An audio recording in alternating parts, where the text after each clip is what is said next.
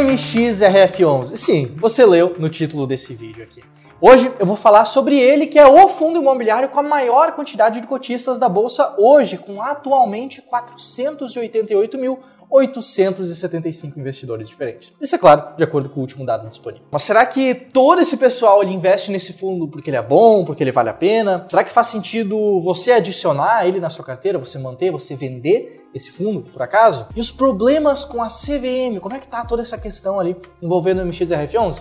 Bom, tudo isso e um pouquinho mais que eu vou te falar no vídeo de hoje. Então, se isso já é interessante para você, já aproveita, deixa um like, deixa um comentário aqui abaixo do vídeo para reforçar esse conteúdo que a gente vem trazendo aqui e vamos direto para o conteúdo desse vídeo. E é claro, muito mais especial do que isso é se faz sentido o MXRF11 dada a sua abordagem, dada a sua estratégia de investimentos. Mas agora sim, vamos para o conteúdo do vídeo.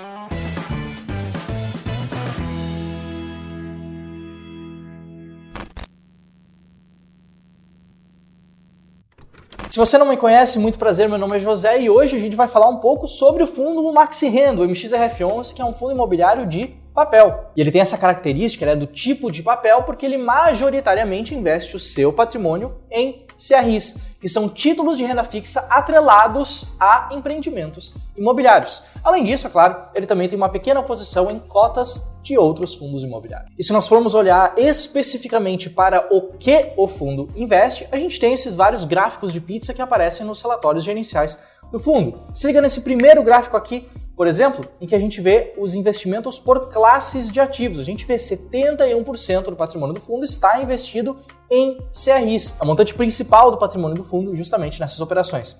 Além disso, ele também tem uma pequena posição em caixa, uma certa posição, 14%, em cotas de outros fundos imobiliários e também possui ali 14% em permutas financeiras, que é um tipo específico de desenvolvimento imobiliário, mas de menor risco do que simplesmente o desenvolvimento imobiliário. E o que a gente consegue ver também nesse segundo gráfico de pizza aqui são os indexadores dos títulos de renda fixa que esse fundo investe. E como a gente consegue ver pela legenda do gráfico, a gente tem títulos indexados ao CDI, tem títulos indexados a indicadores de inflação, como IPCA e IGPM, e também títulos pré-fixados, sem nenhuma taxa específica pós-fixada, mas sim uma remuneração fixada previamente, por isso o nome pré-fixado. Além disso, é claro, ele também está exposto em setores da economia diferentes, como consta nesse terceiro gráfico de pizza aqui. A gente consegue ver tem tanto imóveis residenciais, residential real estate, conforme está nesse gráfico aqui, tem shoppings, tem relacionado a restaurantes, enfim, são vários setores diferentes. E ele não é um fundo que está apenas diversificado nas grandes coisas, mas também ele tem uma carteira de CRIs muito diversificada. Se liga só nessa tabela que está aparecendo na tela aqui, dá uma olhada em quantos CRIs diferentes que ele tem em carteira, uma quantidade realmente muito alta.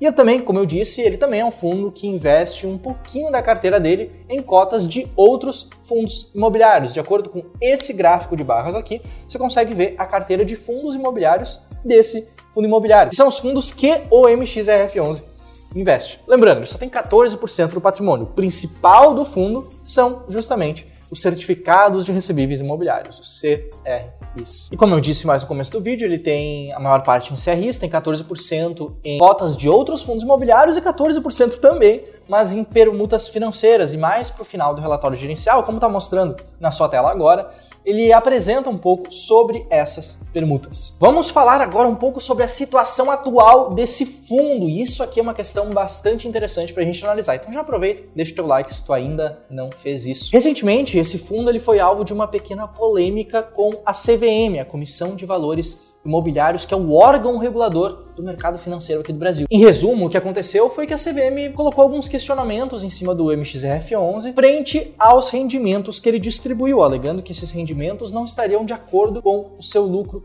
contábil, que ele estaria distribuindo mais rendimentos do que deveria ou do que poderia. Enfim, de forma super resumida, na lei original dos fundos imobiliários consta que eles devem distribuir 95% dos seus lucros em regime de caixa. Porém, nesse entendimento da CVM, ela considerou que não faria sentido um fundo imobiliário distribuir rendimentos se estivesse com prejuízo contábil. Então, é aquela velha questão da diferença entre tu analisar os fluxos de um determinado ativo, de uma determinada empresa, de um determinado fundo, seja pelo regime de competência, seja pelo regime de caixa. Inclusive, se você quiser saber mais sobre essa questão, tem um vídeo específico que nós publicamos aqui no canal do YouTube em que eu entro a fundo somente nesse assunto. Então, se for do seu interesse, também recomendo que você assista esse vídeo. Mas, é claro, essa decisão é uma decisão que eventualmente a CVM voltou atrás e que na verdade ela ainda é uma questão não resolvida. A gente consegue ver por essas notícias aqui que essa ainda é uma questão em andamento, mas que ela já dá alguns indícios, não quer dizer que vai acontecer, mas ela já dá alguns indícios que terão, pelo menos, um final feliz, conforme essa outra notícia que o fundo mesmo deu uma prévia do seu lucro de 2021, falando que já teria algum lucro acumulado em 2021, então mesmo se essa questão visse à tona, não seria problemática para o MXRF11 especificamente. Mas vamos lá, como é que está a situação do MXRF11 hoje? Como é que estão os números principais dele que a gente gosta de olhar por aqui? Bom, em termos de rendimentos pagos, se a gente for olhar a mediana do dividend yield mensal nos últimos 12 meses, esse número está em 0,78%. Se nós formos olhar o dividend yield no último mês, o dividend yield foi de 0,98%, um número um pouco mais elevado. Lembrando, dividend yield é a relação entre quanto foi pago de rendimentos frente a quanto custa para comprar uma cota. E aqui, justamente, que eu preciso já adiantar, caso vocês não estejam a par dessa situação, que o MXRF11, por causa dessa questão da CVM, ele se desvalorizou. Ele recentemente, até recentemente, ele era negociado a cerca de 10 reais por cota, mas depois de toda essa problemática que existe em cima dessa questão de distribuição de rendimentos, ele caiu um pouco e hoje está sendo negociado a cerca de R$ 9,11. Consequentemente, se a cota cai o rendimento distribuído permanece o mesmo, por questão de um cálculo de frações, o dividend yield também sobe. E é por causa disso que o dividend yield do último mês esteve maior do que o dividend yield normal nos últimos 12 meses. Falando um pouco mais sobre relações de preço, ele hoje está em cerca de 0,9 vezes o seu valor patrimonial. Ou seja, comprar uma cota hoje significa comprar o seu valor patrimonial, o patrimônio que é investido, que está investido dentro do MXRF11, comprando ali, é claro, com cerca de 10% de desconto. Então, talvez você já esteja pensando, poxa, tá pagando um rendimento razoável, ele tem um certo desconto. Será que Será que faria sentido você investir nesse fundo? Cabe dentro da sua estratégia? Cabe dentro da sua alocação de recursos? Para responder essa pergunta, eu primeiro preciso responder como que eu olho para os fundos imobiliários. Para responder essa pergunta, eu quero te dar como exemplo a estratégia BBB. A estratégia BBB, como você consegue ver por esse gráfico de evolução patrimonial aqui, é uma estratégia que no passado, nas simulações que a gente fez aqui dessa estratégia aqui no Clube do Valor, é uma estratégia que conseguiu de fato, superar a média do mercado a longo prazo. Mas como que essa estratégia específica seleciona fundos imobiliários? Bom, essa é uma estratégia que envolve escolher, como o nome já diz, fundos BBB, fundos que sejam ao mesmo tempo bons, bonitos e baratos, fundos que sejam bons pagadores de rendimentos, fundos que sejam bonitos de olhar, que tenham uma certa diversificação interna e fundos que estejam baratos, que estejam descontados, que seja uma boa oportunidade, que tenham um bom potencial de valorização lá na frente. Ao selecionar fundos imobiliários que possuam essas características de fato, o que resta então é montar uma carteira diversificada com os 10 fundos mais bem ranqueados pela estratégia, pegando aqueles que tanto pagam muitos bons rendimentos, como também estão baratos. Então monta-se uma carteira com esses 10 fundos mais bem ranqueados e é feito o rebalanceamento anualmente. Essa foi a forma, de novo, vamos trazer aquele gráfico de novo, que a gente conseguiu encontrar nas nossas simulações esse resultado que foi bastante acima da média do mercado a longo prazo. E se você quiser saber um pouco mais sobre essa estratégia, lembrando, isso aqui é só um vídeo resumido do YouTube para apresentar o MXRF11, não essa estratégia, mas se você quiser dar um passo além, quiser aprender um pouco mais sobre como é que funciona essas estratégias de seleção de fundos imobiliários, Vai ter um link aqui abaixo na descrição e no comentário fixado para você aprender um pouquinho melhor sobre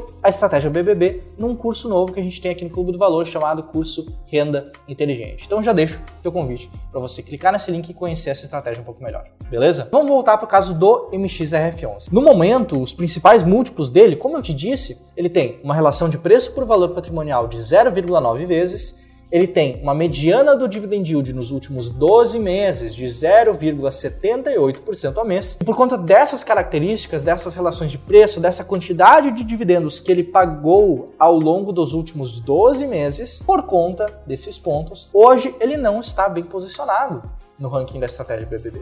Hoje ele ocupa apenas a 40 quarta posição. Ou seja, alguém que segue a estratégia BBB, por exemplo, provavelmente não terá esse fundo imobiliário em carteira. Mas quer dizer que não faz sentido ter ele em carteira, que eu preciso vender esse fundo o quanto antes possível? Não, cada investidor é livre para investir do jeito que quiser. O que eu estou fazendo aqui não é te dar uma recomendação de investimentos, seja de compra, de manutenção, de venda desse fundo imobiliário, nem nada do tipo. Eu estou aqui te apresentando uma forma para você também, se você quiser, por conta própria, analisar fundos imobiliários e tomar decisões embasadas em alguma coisa. E eu digo alguma coisa porque eu vejo muitas pessoas, às vezes, usando análises muito subjetivas, muito qualitativas, muito de tomar decisão com base em praticamente nada, com coisas do tipo, ah, o fundo é bonito, ele tem bons imóveis. Beleza, todo mundo sabe que ele é bonito e tem bons imóveis. Isso não vai te trazer vantagens enquanto investidor. Pelo viés dessa estratégia, sendo selecionado de acordo com os critérios claros que eu te apresentei aqui, é um fundo que não estaria bem ranqueado. Mas não tem problema nenhum se você, investidor, decide investir